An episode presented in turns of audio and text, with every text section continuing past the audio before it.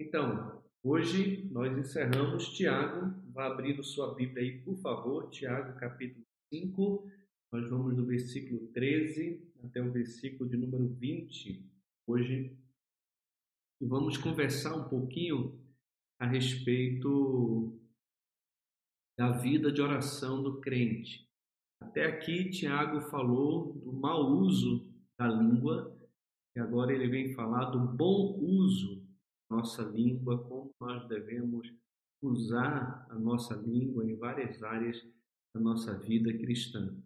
É, lembrando um pouco da mensagem que nós ouvimos ontem, a respeito, inclusive, é, do irmão que sofre com injustiças e tudo mais, nós vimos que a natureza ela indica que nenhum resultado lucrativo é alcançado sem a paciente nas leis de Deus. Da mesma forma que o lavrador aguarda com paciência o precioso fruto da terra até receber as primeiras chuvas, nós também devemos ser pacientes até a vinda do Senhor, sabendo que o Senhor vai julgar e vai trazer o conforto que a gente tanto precisa e tanto aguarda.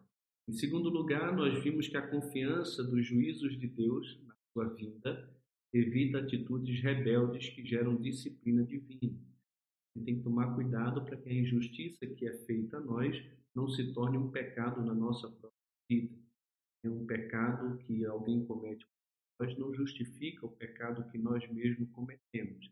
Devemos tomar um cuidado grande com isso. Em terceiro lugar, nós vimos que depender pacientemente da intervenção de Deus foi a forma da bênção na história de Israel.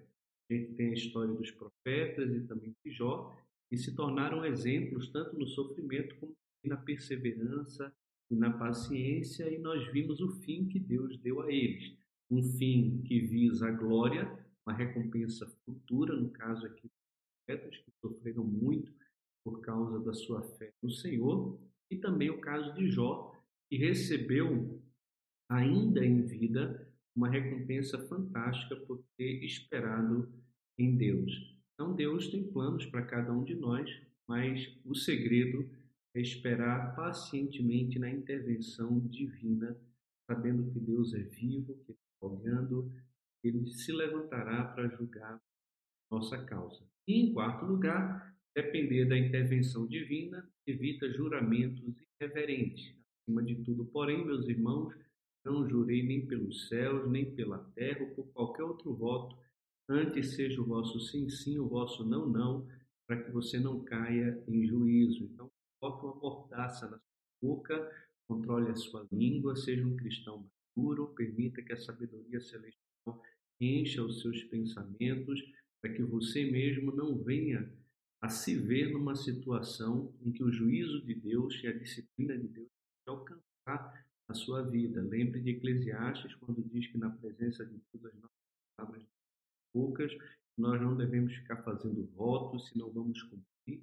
Tolo aquele que vota e não cumpre, é melhor não fazer voto nenhum e fazer aquilo que você tem determinado no seu coração. Jesus, inclusive, vai além, dizendo que se a nossa palavra passa no sim e não, isso vem do maligno. A gente tem que tomar um cuidado muito grande com meu caráter e o seu caráter, as nossas palavras devem refletir é, virtudes de Jesus. A gente não precisa apelar para juramento nem para para que a nossa palavra tenha peso. E cuidado com as suas palavras, principalmente quando você é ameaçado, está passando por sofrimento, por lutas, porque nesse momento o nosso coração ele tem uma capacidade de revelar tudo que está dentro nele. É como fogo que vai purificando a joia e a podridão e a imundícia da joia vai indo embora. Da mesma forma são as nossas palavras. Parece que em momento de angústias, de grande provação, nossa boca simplesmente deixa revelar aquilo que está aqui dentro, a nossa indignação, a nossa revolta, a nossa ira. E aí, o pecado que os outros cometeram revela um pecado que está aqui dentro do meu coração.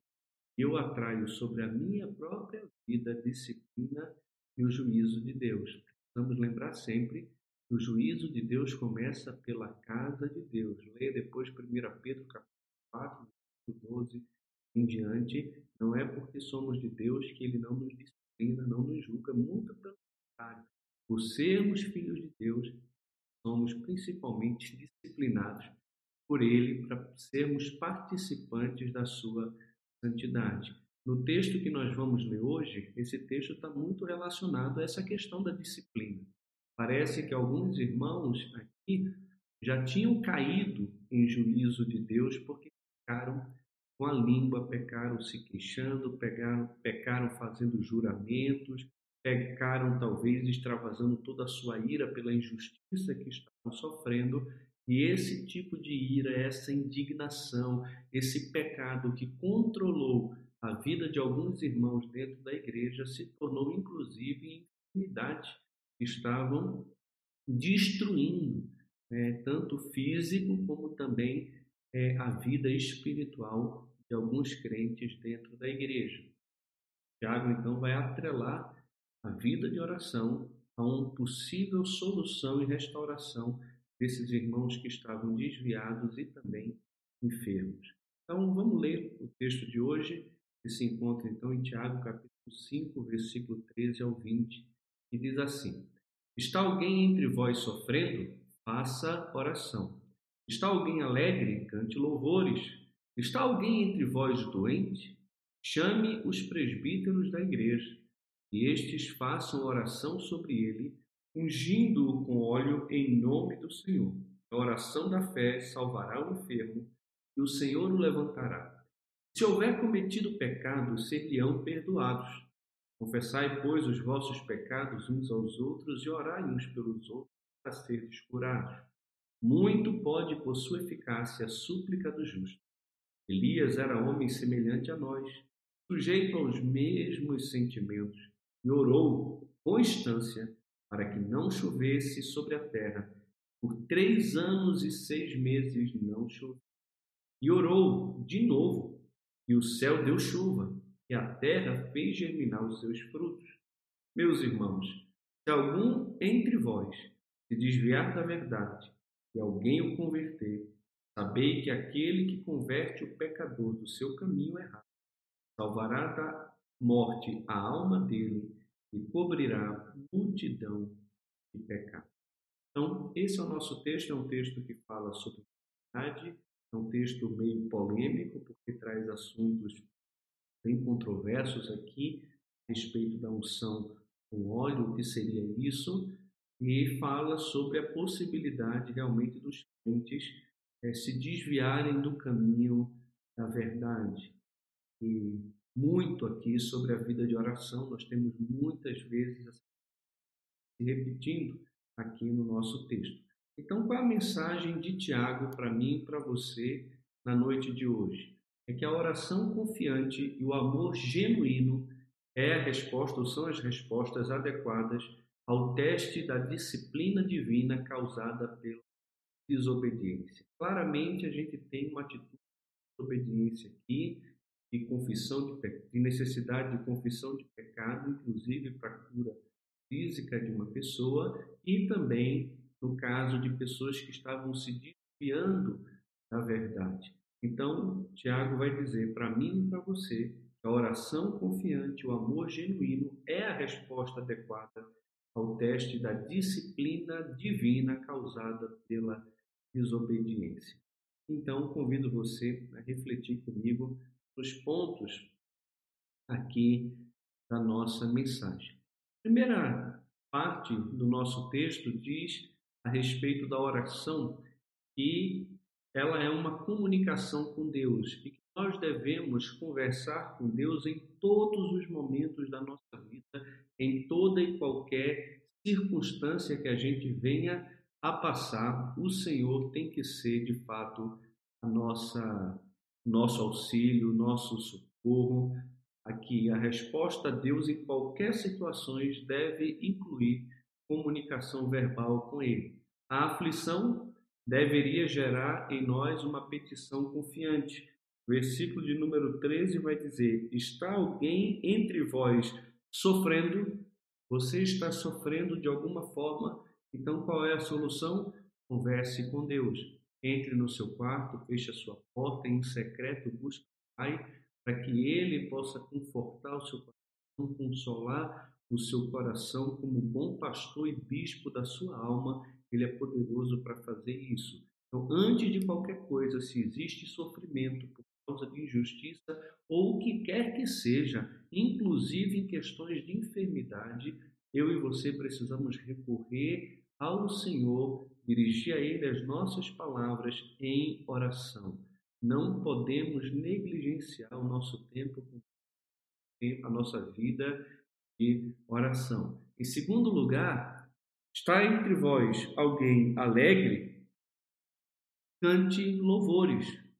Que coisa boa! Nós podemos exaltar o Senhor e louvar ao Senhor coração alegre é um coração que bendiz o nome de Deus, que exalta o nome dele. Hoje é raro a gente ver pessoas exaltando ao Senhor e louvando ao Senhor e tendo um coração de fato alegre em toda e qualquer circunstância. Tiago já nos ensinou isso logo no início do capítulo primeiro, quando ele vai dizer que devemos ter por motivo de toda alegria passar por várias provações, sabendo que a provação da nossa fé, uma vez confirmada, ela produz perseverança, e a perseverança deve ter uma ação completa para que sejamos perfeitos, íntegros e em nada deficiente. Então a alegria, ela está além ou acima das circunstâncias e ela deve gerar em nós louvor ao nosso Deus no reconhecimento ele é soberano sobre tudo,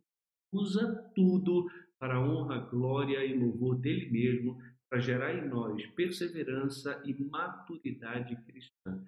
Meus irmãos, primeira coisa a respeito da oração, ela é comunicação com Deus. E essa comunicação tem que acontecer em todo o tempo, tanto em momentos de sofrimento como de momentos de alegria. Em momentos de sofrimento, ore. Em momentos de alegria, louve. Exalte a Deus, use a sua palavra também em orações de adoração e de gratidão por aquilo que ele tem feito, não necessariamente na sua vida em questões materiais, mas no seu coração em questões espirituais, trazendo a você alegria em toda e qualquer circunstância. Então, essa é a primeira questão. Além disso, Kistemark diz o seguinte: o cristão ele não vive sempre no ápice de uma montanha de fé. Apesar de Paulo instruir o crente a alegrar-se sempre, né, como a gente encontra lá em Filipenses 4, é um simples fato da vida que de tempos em tempos o crente sofre. Você sofre, eu sofro, nós sofremos, e esse sofrimento pode ser físico, mental, pessoal, financeiro e também espiritual, entre muitos outros. Quando alguém está mentalmente deprimido, mesmo se esforçando, vê que é difícil ficar alegre. Portanto, Tiago aconselha qualquer um que esteja sofrendo a orar. A oração, meus irmãos, é algo fantástico. Deus cura os nossos pensamentos, a nossa alma, restaura o nosso corpo através de uma vida de oração. Então, ore, nem sempre a gente está animado e bonito, né? mas devemos estar sempre crente. Em todo tempo, a nossa fé precisa estar firme, confiando no Senhor, e é isso que importa. Quando estiver alegre, louve ao Senhor, exalte ao Senhor, nós deveríamos estar alegres em todo tempo. Infelizmente, não estamos alegres em todo o tempo, porque o nosso coração vacila várias vezes e as injustiças e as lutas da vida de fato nos alcançam, como tem nos alcançado nesses dias que nós estamos vivendo.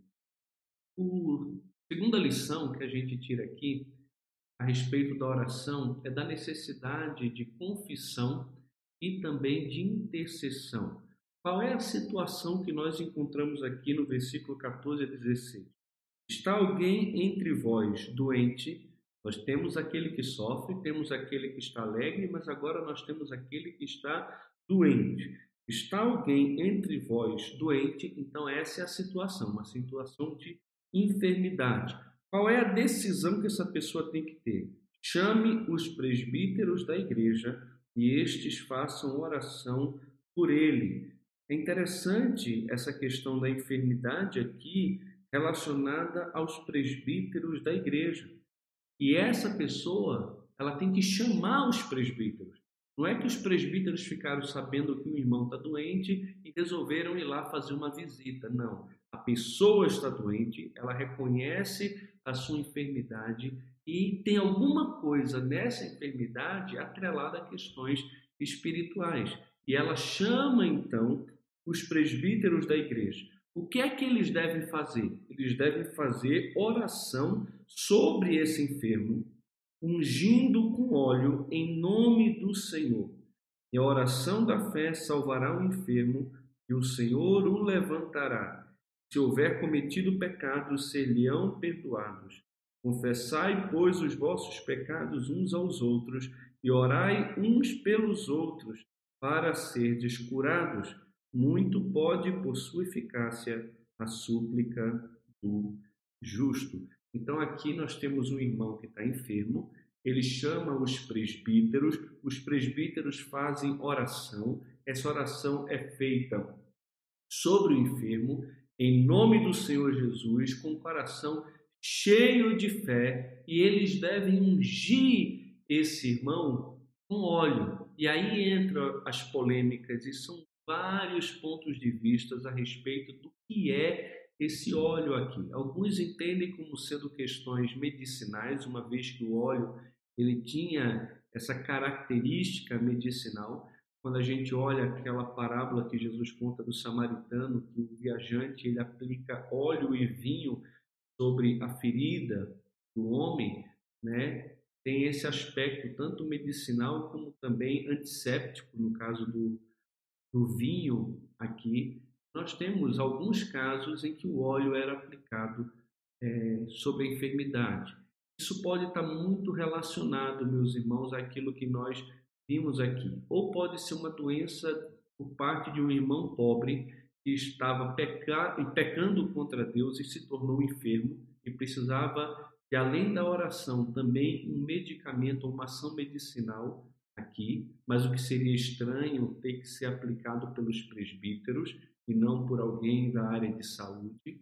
Né? Pode ser também algum rico que já foi disciplinado por Deus como fogo às vossas carnes, né? a ideia da disciplina física sobre a vida dos ricos que estavam oprimindo o pobre, e talvez esse homem tenha se arrependido e chamado os presbíteros e clamado por oração, e esses homens então vão lá e cuida também do físico dele, mas também pode ser alguma questão espiritual, simbolizando aqui, é, nesse caso, o ministério de incentivo, consolo e fortalecimento dos presbíteros sobre a vida daquele que sofre. É, essa ideia da unção com óleo, ela também é muito presente na Bíblia em várias passagens. É, e muitos estudiosos entendem que pode ter essa característica simbólica. Inclusive, o próprio John MacArthur entende que tem essa, essa conotação. Agora, qual a solução também desse homem aqui? É que além de chamar os presbíteros, além de receber a oração com fé dos presbíteros, para que o Senhor possa levantar, mas para que o Senhor possa levantar esse homem, é esse enfermo diz que se houver cometido pecado, ou visto que houve pecado, então esses pecados serão perdoados. E que é necessário a confissão dos pecados uns aos outros e uma oração mútua para que o Senhor possa trazer cura e levantar o enfermo. O Senhor não apenas levanta o enfermo, cura o enfermo, também o perdoa. Nesse caso específico aqui, parece que essa enfermidade está diretamente relacionada a uma disciplina de Deus por causa de algum pecado que esse irmão é, cometeu. É muito importante a gente esclarecer que nem toda enfermidade é consequência de pecado na nossa vida, de jeito nenhum. Tá? E também é importante esclarecer e nem todas as vezes que alguém chama os presbíteros, os presbíteros vão lá, ora com fé, unge com óleo, o irmão confessa os seus pecados, lamenta pelos pecados diante de Deus, e o Senhor é obrigado a curar. Aqui, nesse caso, Tiago está dando uma certeza, porque ele entende, está querendo enfatizar aqui o poder da fé e o poder da oração, e de fato ela tem poder. Mas na história do cristianismo, grandes homens de Deus ficaram enfermos e não foram curados. O apóstolo Paulo, quando recebeu a visita de Epafrodito, ele ficou doente quase ao ponto de à morte e Paulo não conseguiu curá-lo. Graças a Deus o Senhor o abençoou, ele teve uma melhora, mas ele chegou ao ponto de quase morrer. O próprio Paulo tinha um espinho na carne, ele clamou ao Senhor várias vezes e o Senhor ele que a graça do Senhor bastava. Timóteo era pastor, era um homem de fé, servo do Senhor, ele tinha um problema de saúde. Paulo indicou que ele bebesse vinho, porque isso ia fazer bem para ele. Por que Paulo não repreendeu a enfermidade? Por que Paulo não ungiu ele com óleo, orou com fé e ele foi curado? Talvez até tenha feito isso, mas é, a ação medicinal, o cuidado aqui com o físico é, foi necessário e Deus não necessariamente cura todas as pessoas que se arrependem dos seus pecados, que clamam a Ele e nem todas as pessoas que, por quem os presbíteros oram. É, mas isso aqui é muito importante, inclusive, ressaltar o papel dos presbíteros na igreja local como pastores da igreja e o reconhecimento da igreja sobre a liderança desses homens. Hoje em dia, pouca gente valoriza o ministério dos presbíteros na igreja local. Poucas igrejas, poucos pastores, inclusive, valorizam o ministério desses homens de Deus no meio da igreja. Mas o papel deles é importante, essa supervisão sobre a igreja é importante e o reconhecimento da igreja, ao ponto de chamar os presbíteros na sua casa para orar por eles em momentos de dificuldade, de sofrimento, que talvez até envolva enfermidades físicas causadas por pecado. Então, é, é muito importante essa atuação. É, aqui no.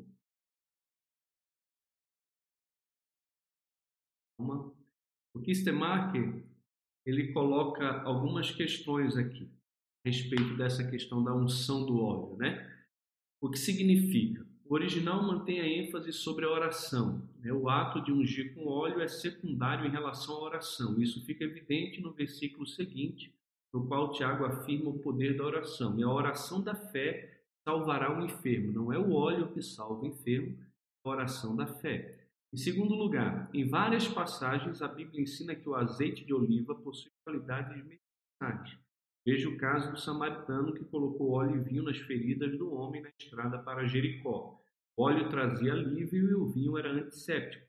Ao sair em sua primeira viagem missionária, os doze discípulos curavam inúmeros enfermos, ungindo-os com óleo.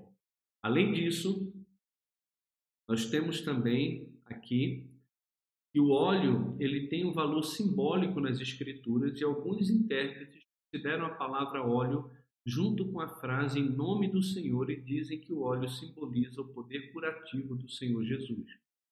E as palavras de Tiago não devem ser entendidas como um mandamento apostólico para ungir os enfermos com óleo. Pelo contrário, em seu ministério de cura, Jesus não fez uso desse método. No livro de Atos, os apóstolos curaram enfermos em muitas ocasiões, mas não usaram óleo, e a ênfase está na oração e não no óleo.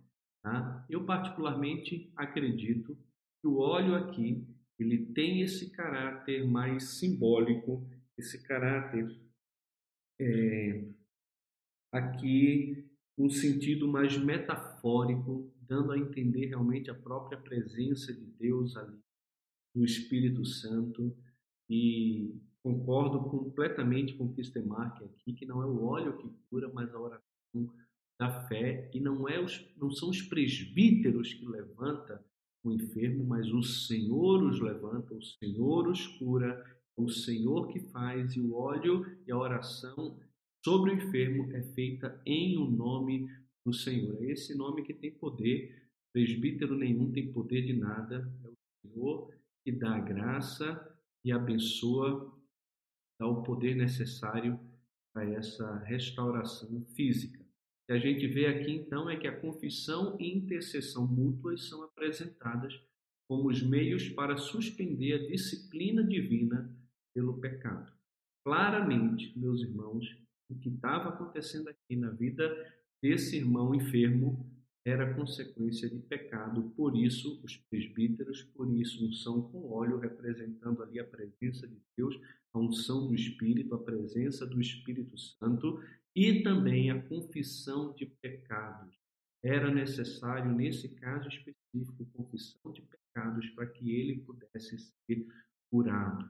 Muitas das nossas enfermidades nos alcançam por causa da disciplina de Deus Lembra de 1 Coríntios capítulo 11, a respeito da ceia do Senhor, e Paulo vai dizer que muitos, por tomarem a ceia sem discernir o corpo, estavam doentes e outros até mesmo já tinham dormido, já tinham morrido, porque não levaram a ceia é, a sério.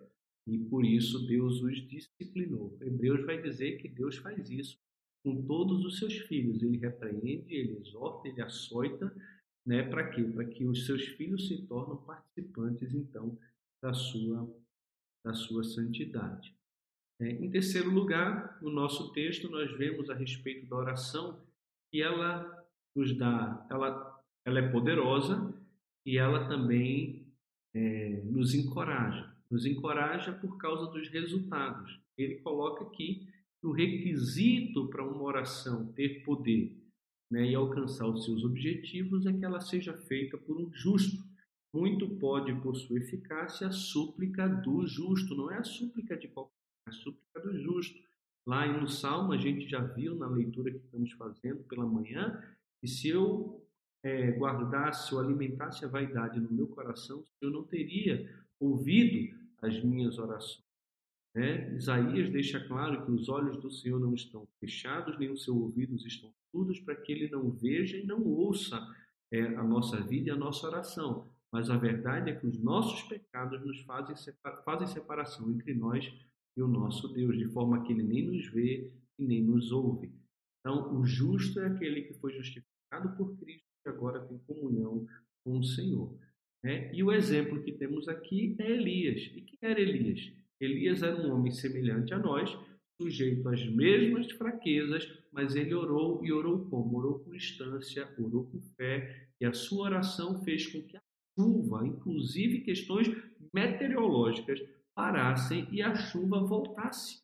Isso aqui é um encorajamento para que a igreja exerça o seu ministério de oração acreditando no poder de Deus através da súplica dos justos, muito pode, meus irmãos, a súplica de um justo, tanto para curar os enfermos, como também para mudar a nossa sorte no meio do nosso sofrimento, não necessariamente a nossa sorte em questões externas, mas a nossa sorte em questões internas, para Deus mudar o nosso coração diante das lutas e das adversidades que nós também passamos é, na nossa vida. Aqui, o Stemarker, ele coloca o seguinte: quem é o justo? Temos a tendência de olhar para os gigantes espirituais, para os heróis da fé e para os homens e mulheres de Deus. Acreditamos que essas são as pessoas que, pela oração, podem mover montanhas. Mas Tiago não menciona nomes, exceto de Elias, e ainda assim com a ressalva de que era um homem semelhante a nós. Ele quer dizer que qualquer crente cujos pecados foram perdoados e que ora pela fé é justo quando essa pessoa ora, suas orações muito podem. Além disso, ele usa aqui também, e nós temos na Bíblia, alguns exemplos de pessoas que oraram e as coisas aconteceram. Josué orou e o sol parou. Olha que coisa extraordinária. Elias orou e o filho da viúva ressuscitou. Eliseu orou e o filho da sunamita voltou à vida. Ezequiel orou e 185 mil soldados assírios foram mortos.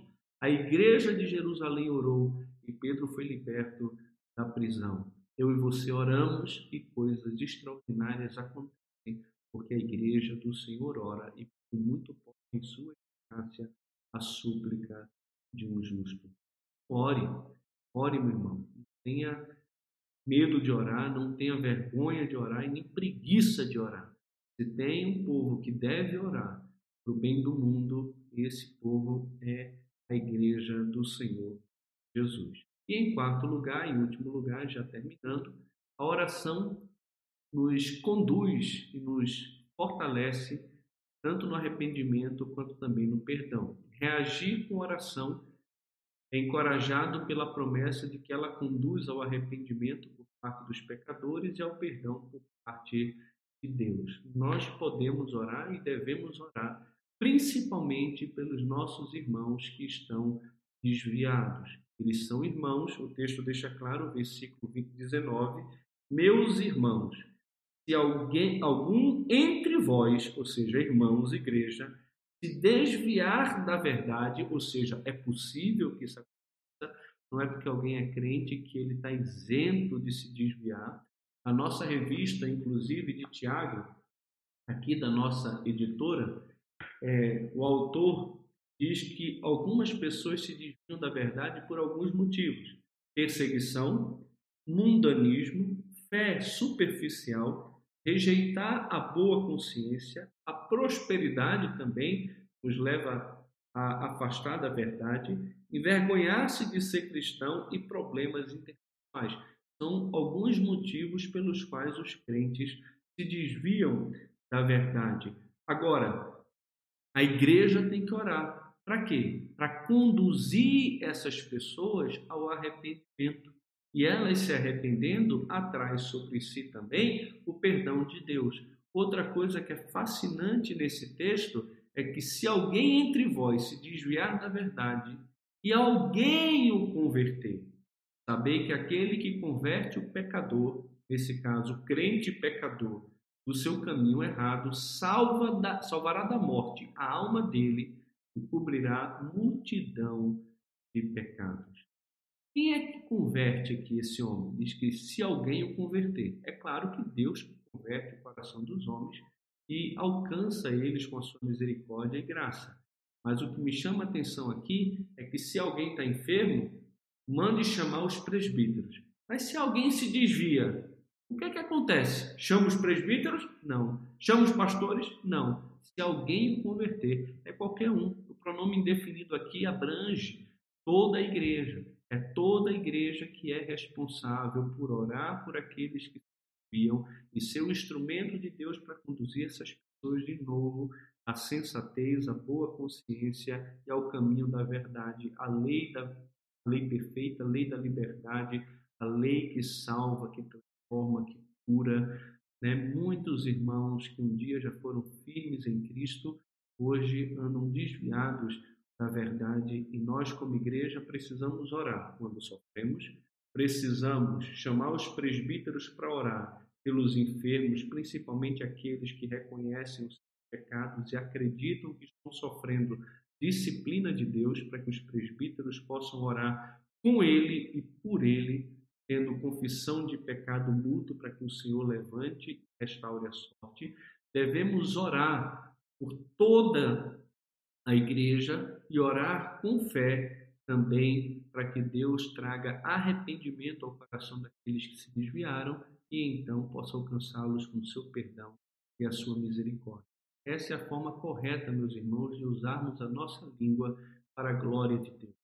Não usemos a nossa língua para o pecado, como Tiago exorta tantas vezes aqui na sua carta, mas devemos usar a nossa língua para que Deus seja honrado, glorificado e principalmente para elevarmos a nossa voz ao Senhor em oração em gratidão, em súplica em favor daqueles que sofrem por motivos de enfermidade, crendo sempre que a nossa oração é poderosa, somos encorajados pelos exemplos que temos nas Escrituras e devemos orar e agir em favor daqueles que se da verdade, para que alcancem o perdão de Deus e sejam restaurados sua posição de crentes que são.